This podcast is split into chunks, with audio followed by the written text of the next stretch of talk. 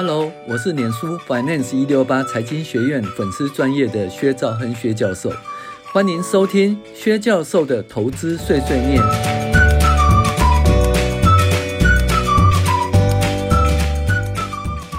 各位网友，大家好，我是薛兆亨薛教授。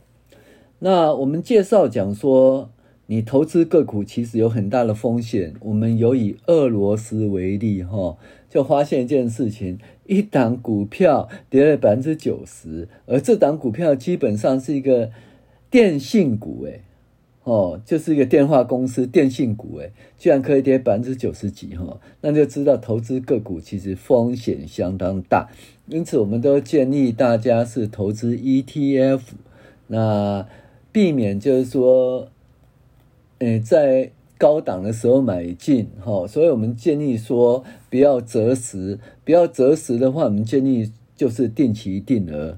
那对于说，诶，小资族来讲，那就每个月，比如说一万块、两万块定期定额就好了。但是有些人呢，已经拥有三百六十万或者更多呢，那我们建议用三十六期投资法。好，但是很多人呢，仍然想要投资个股。那既然要投资个股的话，免不了就是要看财报分析。那我们现在都介绍猎豹财务长哦，投资藏宝图哦，他的投资十二招跟大家分享。那这本书呢，是在十几年前呢出版的书，那卖的相当不错哈、哦，就是几万本以上啊。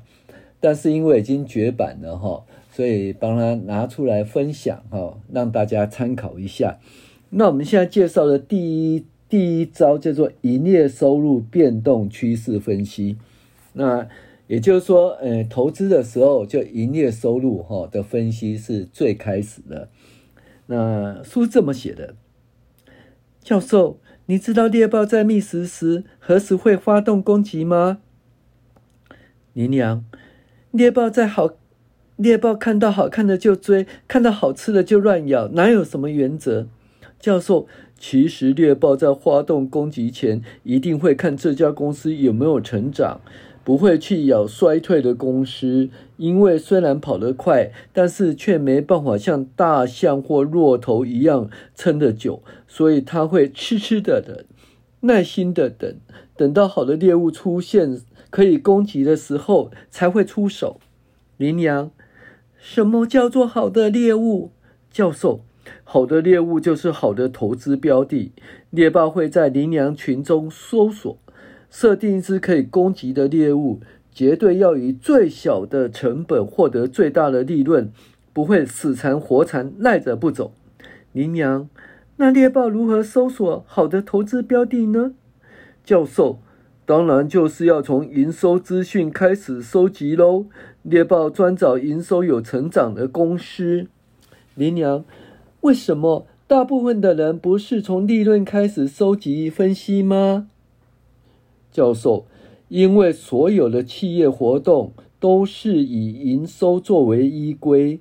企业所有的投资就是为了要创造营收，所以我们用总资产周转率衡量资产的应用效能。凡是可以用较少的资产创造较大营收者，其资产的应用效能就很好。同样的，成本的投入与费用的投入也是为了创造营收。我们讲配合原则，就是费用配合营收而发生的。那如果能够消耗较少的费用而创造较多的营收，其毛利率及营业净利率一定是很高的。所有的分析都是以营收为起点。哦，那这里我要讲一下哈，就是说我们在看哈整个资源的应用效能哈，其实基本上就看它能够创造多少营收，喏，能够创造多少营收。那比如说。总资产周转率呢，就是说投资一块钱的总资产可以创造多少营收。那如果总资产周转率是两倍的话，就是投资一块钱的总资产可以创造两块钱的营收。那因此呢，一个相同的产业，呃，不同公司的比较，要看它的经营绩效，所以我们经常可以看它的总资产周转率。那总资产周转率呢，就是要看它，哎，投入一块钱的总资产可以创造多少营收？那可以创造更多营收的哈公司，它的经营绩效就比较好。所以营收是分析一个很重要的一个依据。那另外呢，除了说一个资产的投入跟营收以外，我们也会看说我们投入的资源哈。那比如说我们是投入成本，那看我还有投入费用。那我看我投入成本能够创造多少营收？那大家知道这个营收减去成本就叫做毛利嘛，哈，毛利。所以呢，比如说投入一块钱的成本可以创造一点五元的营收，那它毛利呢就是多少？毛利就是五毛。那五毛呢，所以它毛利率呢就是三分之一，就是百分之三十三点三。费用也是一样啊。那费用我们要看他说，诶，投入费用可以创造多少营收？那比如说是营业费用的话，这叫做营业费用率。营业费用率就是说，诶，比如说我投资一块钱的费用可以创造十块钱的营收，那意思说我的营业费用率就是百分之十。那不同的公司之间，哦，像就是同一个产业，不同公司之间可以比较它的毛利率。哦，以及营业费用率，所以就是说，所有的比较基础就是说，你投入的资源，比如说你投入总资产，或你投入成本，或你投入诶费用这些支出呢，啊，可以创造多少营收哦？来看它的经营绩效，当然它的获利也是藏在这个营收减去成本，也就毛利，以及再减去费用，也就营业净利之间哈。所以呢。这个营业收入其实是相当重要的。好，讲完以后，我们继续说。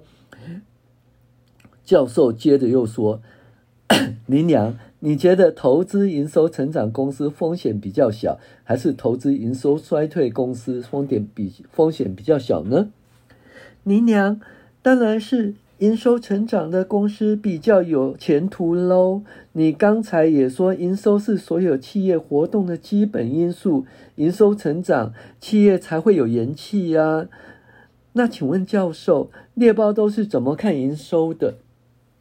教授，猎豹有老花眼，所以只看营收有显著变动的公司，也就是营收有成长的公司，但是它有一点散光。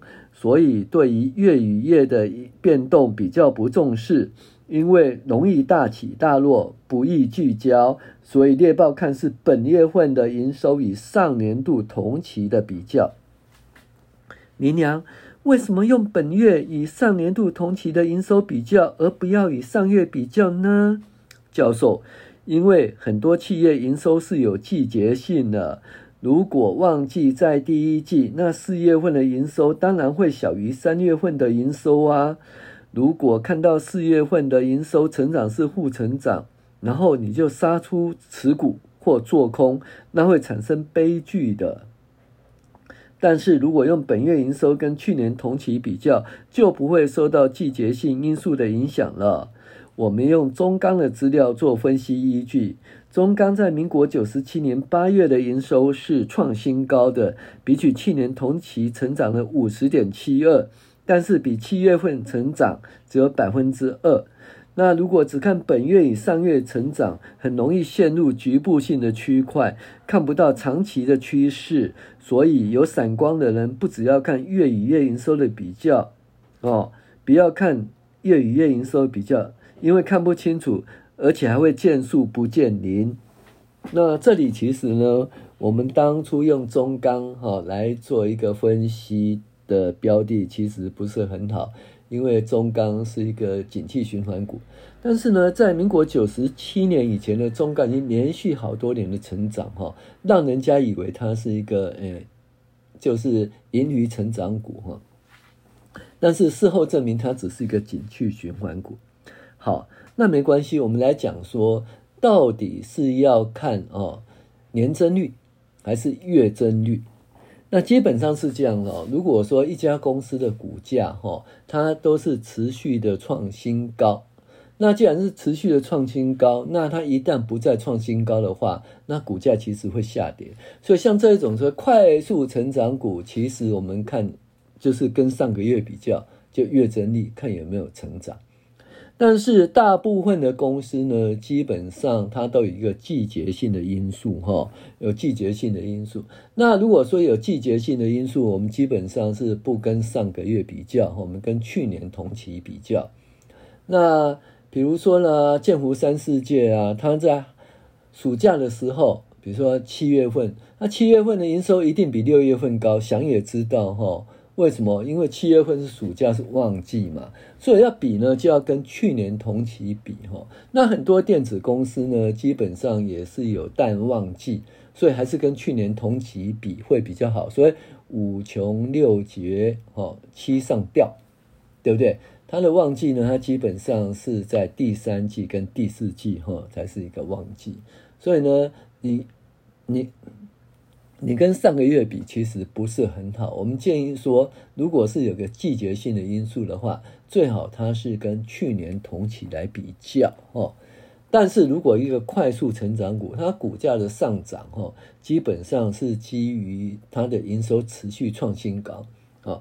那那个时候我们就不跟去年同期比，我们用看营收有没有办法持续创新高，也就是跟上个月来比。哦，这个部分是大家要注意了。如果一个标股它是因为哦营收持续创新高的话，那你基本上就不要看它的 Y O Y 哈，反正是看跟去上个月来比，看会不会创新高。那如果是一般的所谓有有那个季节性因素的，有淡季跟旺季的话，那基本上它营收比较呢是跟去年同期比会比较好。好，以上是营收分析的一个初步介绍，我们会继续再分享下去。我是薛兆恒薛教授，谢谢大家的收听。